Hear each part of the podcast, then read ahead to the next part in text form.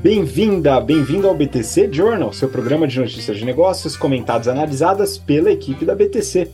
Meu nome é Gustavo Habib, eu sou instrutor de comunicação e negociação, e no episódio de hoje, dia 13 de abril de 2023, nós falaremos sobre uma análise de que a Apple deveria comprar a Disney. Será? Vamos falar também sobre o posicionamento da reserva, uma submarca da reserva e também resultados da Arezo. E vamos comentar sobre a estratégia da OMI, que trabalha com gestão de pequenas e médias empresas. Por fim, a gente vai comentar sobre o mercado de veículos elétricos. Vamos falar sobre a Ford investindo no mercado de veículos elétricos, a Tesla e uma nova fábrica em Xangai e também Vamos comentar sobre a VEG e uma parceria muito interessante para carregadores de veículos elétricos. E para me acompanhar e me ajudar nas análises aqui, eu estou com o nosso instrutor de negociação e estratégia, Yuri Salomone. Yuri, muito bem-vindo de volta. Olá, Habib, olá, ouvintes, sejam todos bem-vindos. Bom dia, boa tarde, boa noite, seja lá o momento que você está escutando esse nosso podcast na academia, no carro, no ônibus, no transporte, seja lá onde for. Espero que vocês é, possam compartilhar com a gente aqui todo o aprendizado. Habib, sempre que a gente conseguir encaixar essa agenda, mesmo que doida para gravação, estarei presente por aqui com vocês. Pois é, cada horário, né? Ainda bem que a gente não dorme, viu, Yuri? Muito bom. Mas enfim, é o seguinte, pessoal. Eu tenho o hábito aqui de conversar com cada ex-aluno do nosso curso Strategy and Finance, que é o nosso curso voltado para líderes, gestores e tal, para entender a percepção deles, das alunas do curso, né? O que, que eles acharam. E está sendo muito legal esse papo, viu, Yuri? O pessoal gostou muito da última turma, é, os feedbacks foram realmente muito, muito positivos. E é claro que a gente está com inscrições abertas para as turmas do próximo semestre do Strategy and Finance. Então, se você quiser conhecer o curso, você que já tem experiência de mercado, é líder de equipe, né, é, é head de alguma, de alguma área, de alguma empresa, e quer fortalecer seus conhecimentos e ferramentas em estratégia e finanças corporativas para fortalecer a tomada de decisão e ajudar a trazer esse conhecimento para o time, vai lá no Strategy and Finance, vai no site que está com o link aqui na descrição e se inscreve, né? A gente bate um papo, se tiver alguma dúvida, eu falo com você, para a gente poder esclarecer e ver se realmente o curso faz sentido nesse seu momento. A gente também está com inscrições abertas para o General Business Program, nosso curso de negócios, também turmas do segundo semestre, e as turmas estão rodando agora. O Yuri já ministrou aulas de negociação, daqui a pouco vai entrar nas aulas de estratégia, né, para debulhar aí vários temas que a gente vai comentar hoje com os alunos, né? Mas com muito mais profundidade, utilizando modelos, né? Então, uma coisa bem interessante. Bom, e eu estou aqui com uma nova camiseta da Insider que eles me passaram, e viu, Yuri? Eles falaram: ah, eu vou te mandar a nova, a nova camiseta cor índigo. Né? E aí, claro que eu fiquei com aquela cara de tacho, né? Porque o que foge de azul, verde, amarelo, vermelho, preto e branco, para mim, é qualquer coisa, né? Eu não tenho a menor ideia, mas beleza, quando chegou eu identifiquei e falei, ah, eu já vi essa cor, eu acho, né? E aí eu comecei a entender um pouquinho da história dessa cor para Insider, porque não é só mais uma cor, que a Insider hoje disponibiliza uma série de cores nas suas camisetas, por exemplo, essa que é a Tech T-shirt, que é a, a, provavelmente a que mais vende hoje da Insider. Mas a, a cor índigo, né, ela passa por um processo de tingimento complexo, tá? Uma camiseta bem interessante. Só que a da Insider é a mais sustentável do mercado, disparado, né? Porque esse tingimento índigo convencional, né, é, ele exige vários banhos de tingimento para pigmentar os fios. E isso consome muitos produtos químicos, água e energia. Na Tech T-shirt da Insider, a Índigo, é, o pigmento é adicionado durante a produção das fibras. Isso economiza 80% dos produtos químicos e 99% de água e eletricidade. Então tem muito a ver, Yuri, com o tema que a gente vai falar hoje, que é sobre veículos elétricos, que tem a ver com sustentabilidade também, tá? E aí, se você quiser a sua camiseta Índigo, que economiza bastante água e energia na produção, você pode utilizar o nosso cupom BTC12 para ter 12% de desconto na camiseta e outros produtos que você queira. O link também está aqui na descrição junto com o cupom. Dá uma olhada lá. Bom, Yuri, vamos lá. A gente tem bastante coisa para comentar hoje. E aí eu queria falar sobre essa primeira notícia do Brasil Journal, tá? O título é: A Apple deveria comprar a Disney, diz esta analista veterana. Pois é, isso daqui é uma indicação e tanto, hein? Como é que você vê essa estratégia, essa análise que essa analista desenvolveu? Bom, Habib, é, primeiro, primeiro ponto que eu gostaria de comentar sobre essa notícia é que não é uma notícia nova. Essa notícia paira ao mercado aí há alguns anos. Algumas dezenas de analistas já fizeram essa análise com prós e contras. A maioria diz que é vantajoso para ambas as empresas. Bom, quem dessa vez argumenta sobre isso é a analista Laura Marti. Ela é uma analista experiente, com 20 anos de mercado na indústria de entretenimento e mídias. Hoje, ela presta serviço para uma consultoria que chama Needham Company, e é, uma, é, é um ícone do mercado nessa consultoria. E ela defende que seria é, que isso geraria o controle do value leakage, ou vazamento de valor, que a Disney sofre com parceiros ou empresas que se beneficiam dos produtos da Disney sem remunerá-la. Pô, Yuri, mas sempre que eu compro um produto com o Mickey, com a Minnie, com a Marvel, enfim, eu tenho que pagar mais caro, porque é, é, você tem que usar a marca, né? Sim, neste caso, a Disney é remunerada. Mas como que ela explica esse vazamento de, de valor? A Disney, por exemplo, ela atrai milhões de espectadores para o filme da Marvel, milhões de pessoas para visitar os seus parques temáticos mas eles não vendem pipocas nos cinemas, nem passagens de avião para Orlando. Eu fiquei um pouco receoso ao comentar isso, Habib, pelo seguinte: é, eu fiquei pensando, pô, a gente na BTC faz um podcast, coloca no Spotify, a gente, sei lá, de repente pode ser remunerado pela plataforma, mas é eu querer ganhar pela internet que a pessoa que me escuta no podcast usa. Pô, será que eu consigo ter esse grau de verticalização? Tem que ser muito grande, né? Tem que ser tenho que verticalizar a cadeia de uma maneira muito expressiva. Bom, de acordo com ela, isso não ocorre com a Apple, uma vez que a Apple ela captura praticamente toda a receita gerada dentro do seu ecossistema. Pô, isso é uma verdade, né? A gente baixa um aplicativo, a Apple ganha um FII em cima disso, quando é no iPhone, por exemplo. Bom, é, em uma conta aí apresentada pela consultora, com essa captura de valor que a Disney teria aí é, sobre este novo negócio, ela chegaria a um valor de mercado, um market cap de 2,6 trilhões de dólares, e não os 180 bi de dólares que ela vale hoje. Galera, isso é 15 vezes mais. É, achei a conta agressiva. E como a gente brinca aqui, né? O Excel aceita tudo, captura de energia, você coloca as premissas e faz as contas, os algoritmos e pode chegar a qualquer número. Não estou desmerecendo a conta e a análise da Laura, dado que ela é muito experiente no mercado. Mas eu achei agressivo. Eu entendo que isso está muito esticado. Mas, enfim, a Laura afirmou também que diversas companhias aí de tecnologia que foram líderes na década passada, hoje estão praticamente fora do mercado. Uma Nokia da vida, uma Nextel da vida, pô, são empresas que cresceram e quebraram ou saíram do mercado. A tecnologia ela tem esse ciclo, né?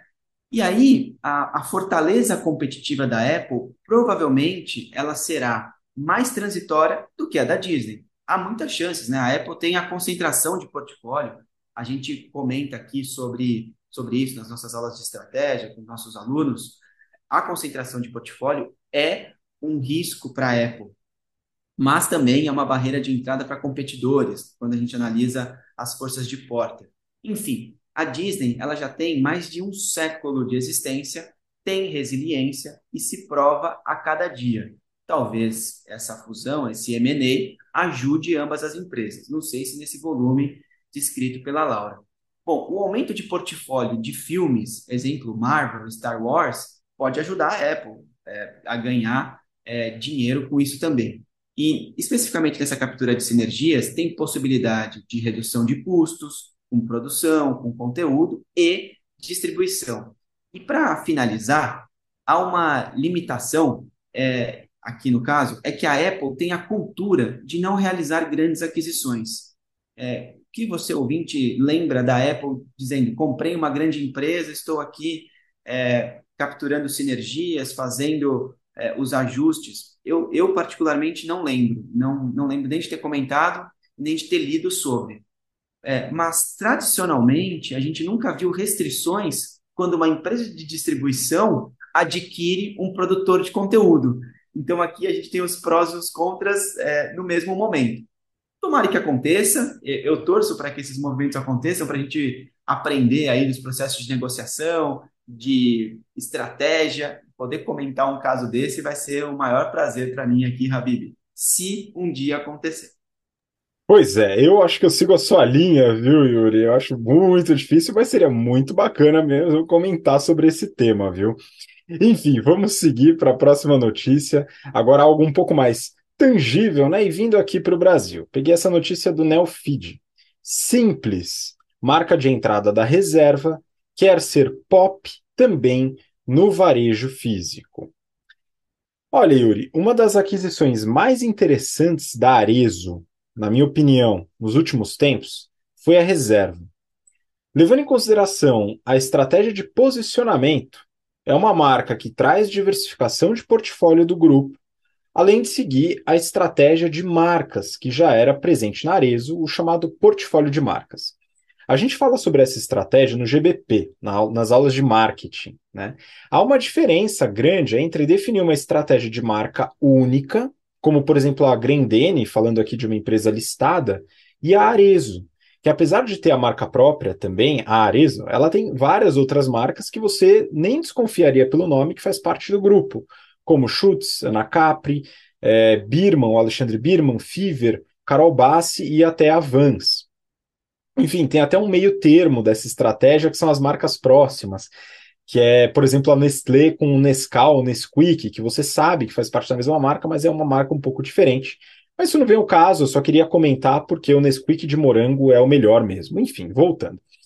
Cada estratégia funciona melhor em alguma etapa do desenvolvimento da companhia e também sob é, limites de capital e aspectos de competição. Mas o que vale dizer é que foi um acerto para Arezo. Isso tem se mostrado nos resultados que a gente já vai falar sobre. E já dentro do grupo, a Reserva desenvolveu uma submarca nativa digital, a Simples Reserva.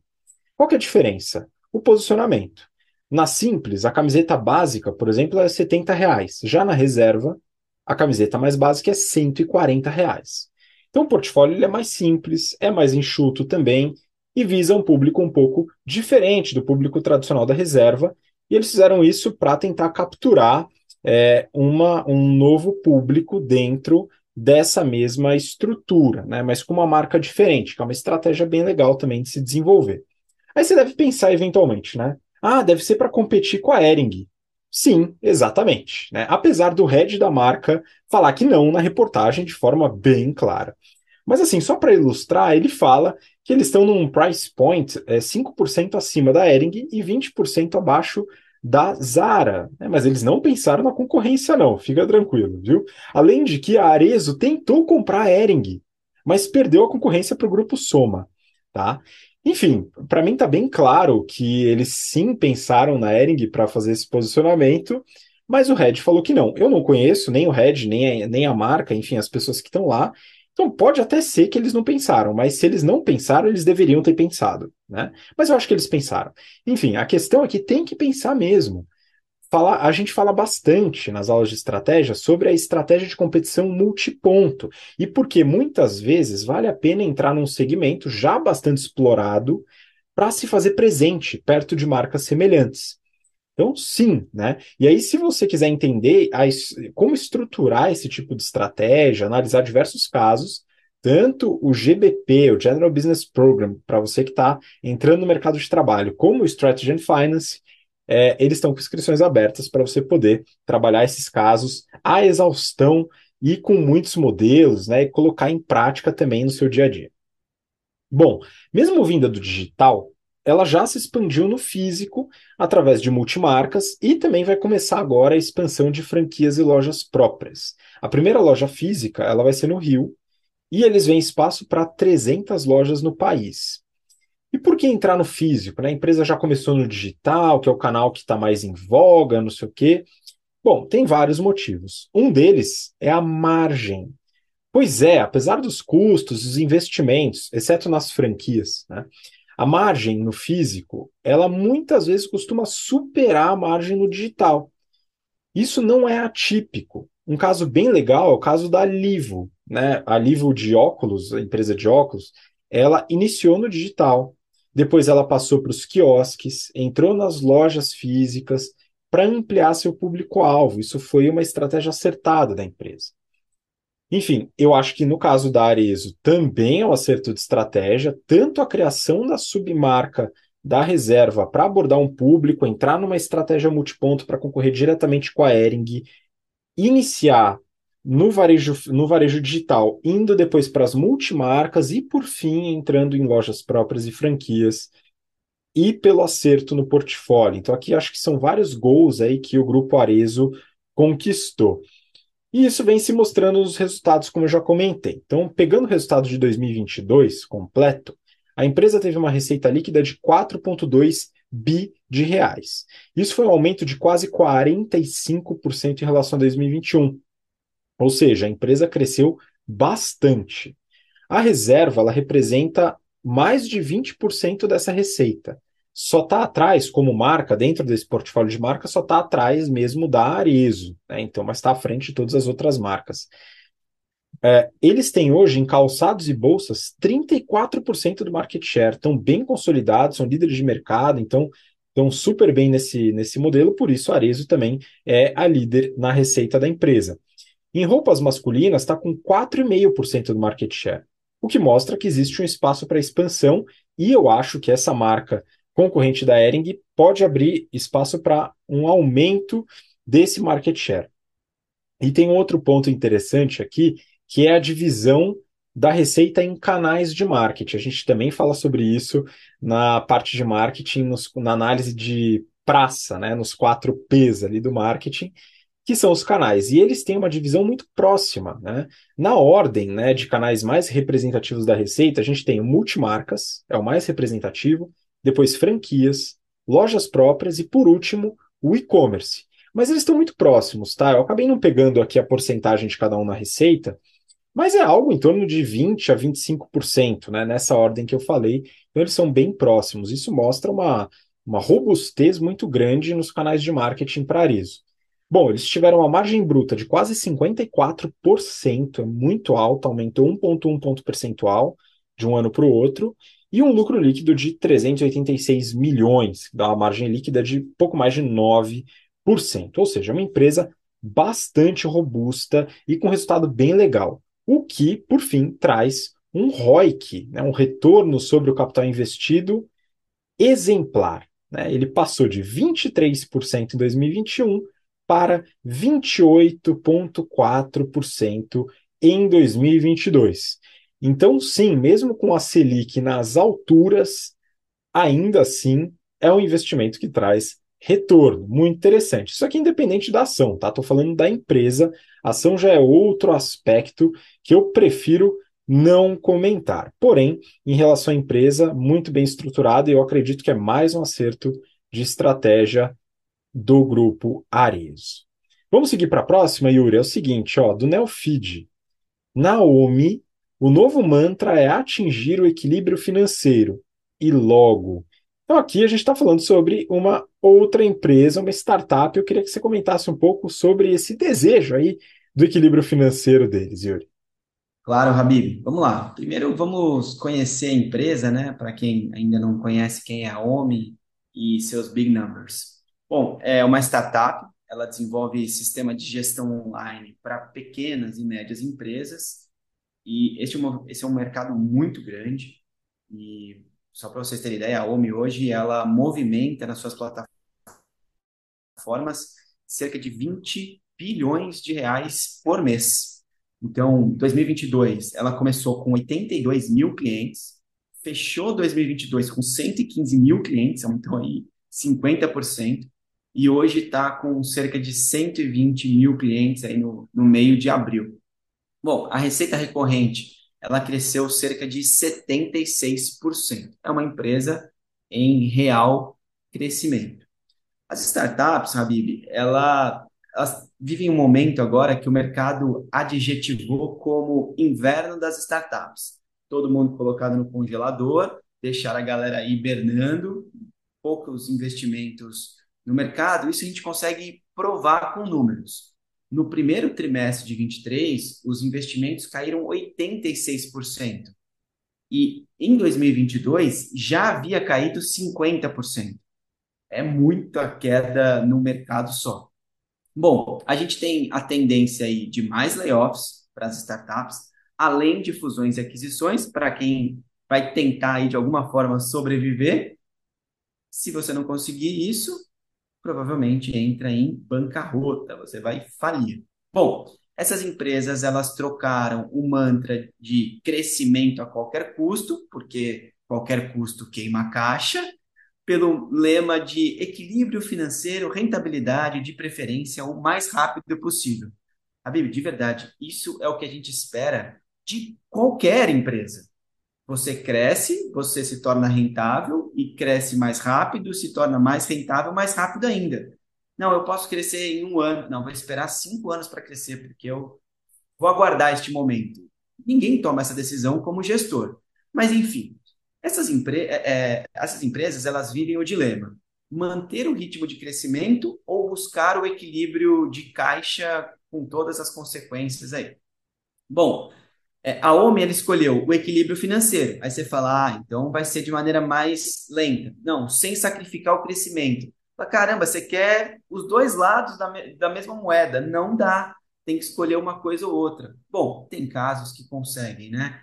É, eu admiro, é, respeito, mas não é tão fácil você crescer tanto assim sem ter muito investimento, sem queimar caixa. Enfim, para isso, ela vai focar em, pelo, em, em algumas frentes de desenvolvimento, provavelmente é, escolhas menos custosas, mais rentáveis e céleres, de acordo com o CEO. E depois do, do aporte ali que ela recebeu ano passado, de 580 milhões de reais, e depois de fazer cinco aquisições, agora ela, ela anunciou que vai tirar o pé do acelerador. É claro, tem que capturar a sinergia, tem que ligar os sistemas, tem que juntar as equipes, tem que demitir é, e contratar pessoas para os lugares certos, enfim, tem que dar uma acalmada. Foram cinco aquisições. A Magazine Luiza sofreu e sofre é, por todas as aquisições que fez recentemente também, né? Então, só para vocês verem que não é da startup, a Magazine Luiza já não é uma startup, né? É um momento do mercado. Bom, para o próximo passo foram escolhidos três caminhos. Primeiro, serviços financeiros. Segundo, busca de clientes mais estáveis e terceiro, educação. E aí eu gostaria de comentar algumas aquisições que justificam esses três pontos. Primeira delas, Banker foi comprado para atacar os serviços financeiros. O Ergon Credit foi comprado e passou a ser o fornecedor de score de crédito da OMI. Em relação à educação, Habib, aí entra numa competição até com a gente aqui nesse, nesse mercado, eles vão apostar na OMI Academy, fornecendo cursos aos empreendedores que usufruem das suas plataformas de gestão online. Habib, é, vamos conversar com eles aí para dar uns treinamentos lá, entrar na OMI Academy, mas tem que tomar cuidado, né? A gente receber o dinheiro, está queimando caixa, eles vão tentar negociar com a gente para parcelar em 50 vezes aí. A gente não vai deixar, hein? Pois é, pessoal, a gente tem algumas políticas aí de recebimento um pouco mais, mais, mais seguras aí para evitar esse tipo de coisa, né? Mas é o seguinte, Yuri, é muito legal quando a gente ministra as aulas de comunicação lá no General Business Program, porque a gente coloca para os alunos ah, uma forma de entender melhor o que está nas entrelinhas, né? Então acho muito engraçado quando alguém fala né, que ah, vai buscar o equilíbrio financeiro, mas também não vai abrir mão do crescimento, como se conseguisse abordar tudo isso.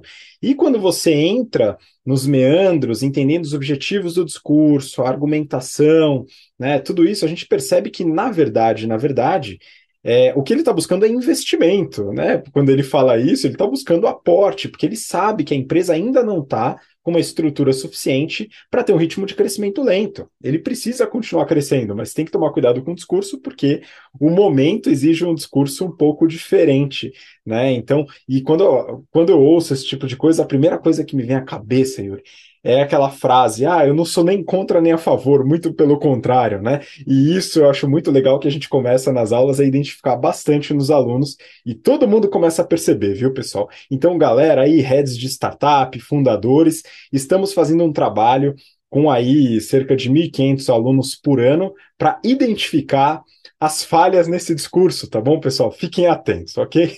Vamos seguir para a próxima notícia, né? E aqui a gente vai falar Agora são três notícias que a gente vai comentar sobre veículos elétricos, ok? Eu vou começar primeiro aqui com o valor econômico. Ford vai investir 1,34 bi de dólares para converter fábrica em complexo de veículos elétricos no Canadá. Isso aqui é uma notícia curtinha, Yuri, só para comentar realmente que não é só a Tesla que está investindo nos veículos elétricos nos Estados Unidos e sentindo a pressão dos chineses. A Ford, que já está bem para trás, na verdade, não quer ser esquecida e vai investir pesado. Segundo a reportagem, né, então esse valor de 1,34 bi para converter uma fábrica lá em Toronto, que é uma fábrica de SUVs, que são os veículos, os utilitários esportivos, aquelas piruonas, né? Peru acho que nem existe mais, né? Mas são aqueles carros maiores, né, que o Yuri gosta, eu também gosto. É, enfim, eles vão transformar numa fábrica de veículos elétricos. Ainda não, não, divulgaram qual vai ser o modelo e tal, ou a capacidade de produção da fábrica. Mas a ideia é começar a fabricar para desovar em 2025. A Ford ela tem bastante história. Ela foi pioneira na fabricação de veículos, o fundador é famoso, estudado na escola, desenvolveu modelo de produção, blá blá blá, tudo aquilo. Mas reconhecidamente, ela é mais conhecida por produzir carros que bebem e poluem muito. Né? Isso é uma fama que a Ford pegou. Se é justo ou injusta, eu sinceramente não saberia dizer, tá? Eu não tenho dados, talvez, para falar se os carros bebem mais do que os concorrentes e tal, mas é uma fama que pegou. Né? E essa fama de fato existe e acaba tendo uma relevância. E na comunicação a gente também vê que esse discurso ele tem relevância. O problema é que isso não combina nem com a nova geração de consumidores e co compradores de veículos e nem com as mudanças climáticas. E aí, antes da gente começar aqui, estava batendo papo com o Yuri, né? E tem um ponto bem interessante. Né? O Yuri passou aqui né, algumas continhas que ele tinha feito num papel aí de padaria. Vai, pega um SUV é, com 2 mil quilos, né? Um SUV grande. A Ford costuma fazer SUVs grandes. Eu não estou falando de um Quid, tá, pessoal? Estou falando de um SUV da Ford, grande, para, sei lá, às vezes tem sete lugares, aquele negócio todo, duas toneladas. Em geral, se a gente pegar dados de veículos lá nos Estados Unidos, e, e, a gente até tem lá a experiência dos carpools, né, que são pistas exclusivas para quem está com carro cheio tal. Enfim, eles andam muito sozinhos. Né? A média de pessoas por veículo é muito baixa. Né? Menos de duas pessoas por veículo na média. Então, a pessoa leva a si mesma, vamos dizer aí, 100 quilos né, de pessoa, mais bagagem, sei lá é, num carro de 2 mil quilos. Ou seja, está transportando dentro de uma estrutura 5% do peso total dessa estrutura. Né? Então, para você levar, para você abastecer tudo isso, você tem um altíssimo desperdício. Isso aqui é algo que talvez os veículos menores e os elétricos vão tentar remediar de alguma maneira. Né? Então, acho que esse é um ponto relevante aí para a gente pensar no benefício dos veículos elétricos e também em veículos que sejam otimizados em tamanho em peso, né? ou até número de pessoas por veículo. Mas a Ford, apesar disso, né, ela ainda tem uma robustez falando em receita. Eu peguei os resultados de 2022 e é o seguinte: a receita líquida da empresa foi de 158 bilhões de dólares, né? uma empresa muito grande. E a receita subiu 16,2% em relação a 21. Ou seja, a receita recuperou no pós-pandemia e teve também reajuste de preço. Né? Então isso ajudou. Legal. Agora a gente chega a alguns pontos problemáticos. Apesar da receita aumentar, a empresa perdeu o market share globalmente. Pouquinho, foi de 5,1% para 5%, mas perdeu. E isso é muito latente fora dos Estados Unidos e Europa. Quando a gente vai para a América Latina, onde a fábrica da Ford aqui no Brasil saiu, né? Então hoje ele só tem através de importação. E na Ásia, a perda foi bem alta de market share. E isso preocupa bastante a Ford, que é uma empresa global, depende de vendas globais, não pode ficar só nos Estados Unidos e na Europa. Então, esse é um primeiro ponto. Segundo ponto, a queda da margem operacional. A margem operacional ela caiu de 7,3% para 6,6%. Ainda continua operacionalmente lucrativa? Sim, mas essa queda ela é um ponto de atenção. Por fim, teve prejuízo líquido no exercício de 2022. 2 bi de prejuízo, que é pouquinho, né? Se pensar no resultado da empresa, contra um lucro de quase 18 em 2021. Tem elementos não recorrentes, tá? Isso é importante, porém, é algo também a se ponderar, né?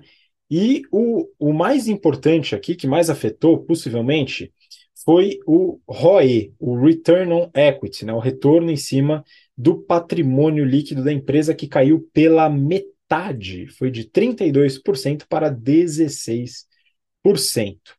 Então, pessoal, é uma empresa que deve se adaptar melhor a os novos tempos. Tá? É uma coisa, ela, ela, ainda é bastante lucrativa, gigante. Claro, foi salva lá em, em 2008, aquele negócio todo, mas ela deve se adaptar. Vamos ver como ela vai fazer isso. Né? A estratégia de marca aqui no Brasil continua sendo SUVs gigantescos. Então tem o Bronco lá e tem a Maverick, aquela nova picape. Enfim, eles ainda estão nesse modelo que tem o seu público-alvo, tá? Mas direcionar para um novo talvez seja ainda mais interessante.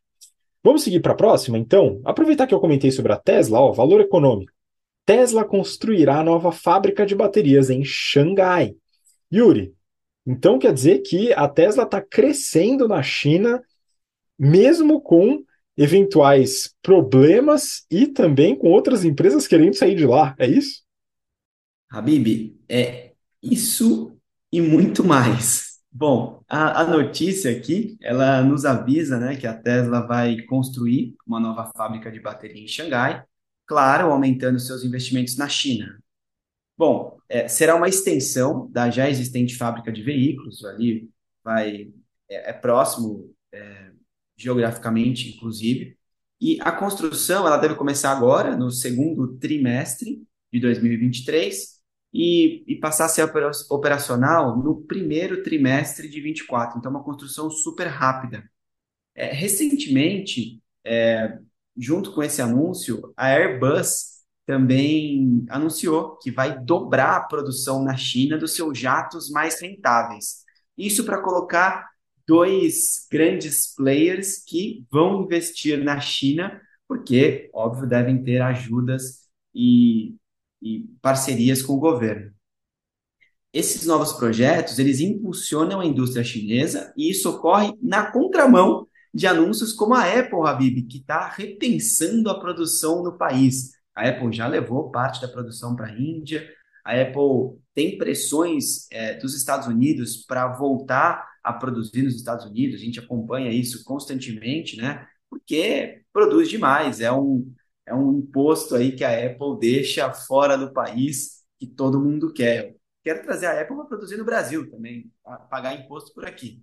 Mas para entendermos a importância da China para a Tesla, em 2022, a fábrica nos arredores de Xangai produziu 711 mil automóveis.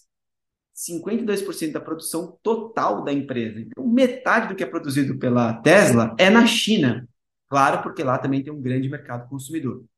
Bom, há uma, uma ajuda do governo, a Tesla. Vou citar duas aqui que tiveram recentemente. A primeira, o o pós-restrições do Covid, a questão do Covid zero na China, quando retornou às atividades, a Tesla foi, se não foi a primeira, está entre as cinco primeiras empresas que conseguiram voltar a 100% da sua operação. Então, óbvio, isso tem ajuda governamental, além é, da gestão bem feita da equipe da Tesla lá na China. E o segundo ponto é um incentivo para a montagem da fábrica fora dos Estados Unidos. A China deu incentivos fiscais, ajudou a Tesla a sair dos Estados Unidos e a produzir lá. Mas, é, em paralelo com isso, ouvintes, há um desconforto entre Tesla e o governo chinês em alguns pontos. Aqui também eu vou citar dois. O primeiro deles, a você sabe que os carros da Tesla, né, eles são todos com câmeras, sensores, é, câmeras que a gente nem sabe para onde enviam as imagens, para onde vem. Tem uma questão, o contrato da Tesla para você comprar o carro, LGPD lá, é gigante. Então, você tem que aceitar que ele vai usar os seus dados, vai te filmar, vai, enfim, ver suas reações físicas e afins. Mas aí, amigo, os carros foram banidos dos complexos militares chineses por acusação de espionagem. Bom, se tem uma coisa que a Tesla fez, foi filmar os complexos militares. Não sei se era por espionagem, mas que tinha câmera para tudo quanto é lado, isso a gente não tem a mínima dúvida. E o segundo ponto, para a gente finalizar, é que o Elon Musk, dono da Tesla, ele também é dono da Starlink, que é a internet do espaço, que os carros usam para se comunicar. É, barcos, embarcações no mar usam Starlink também para se comunicar via satélite, né? E a China não gosta de passar muita informação.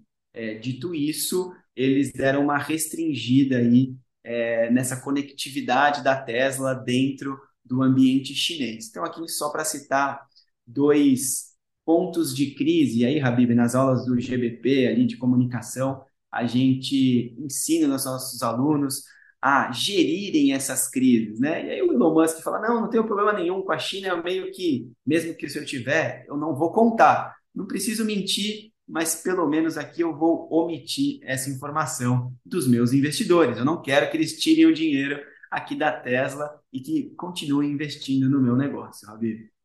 É isso aí, mas a estratégia é essa mesmo, né? Então, você pode falar que você cresce, vai ter estruturação financeira ao mesmo tempo, falar que você não vai espionar ninguém, a comunicação está correta, né? A gente tem que pescar as coisas no discurso, né? Agora, de fato, o que você falou, que tem câmera para tudo que é lado, tem câmera para tudo que é lado, a gente não sabe qual é a intenção né? Enfim, eu prefiro não partir de pressupostos nesse aspecto para não entrar em tretas geopolíticas, que eu já estudei bastante, eu sei que isso é perigoso, eu prefiro não me expor num programa público, enfim.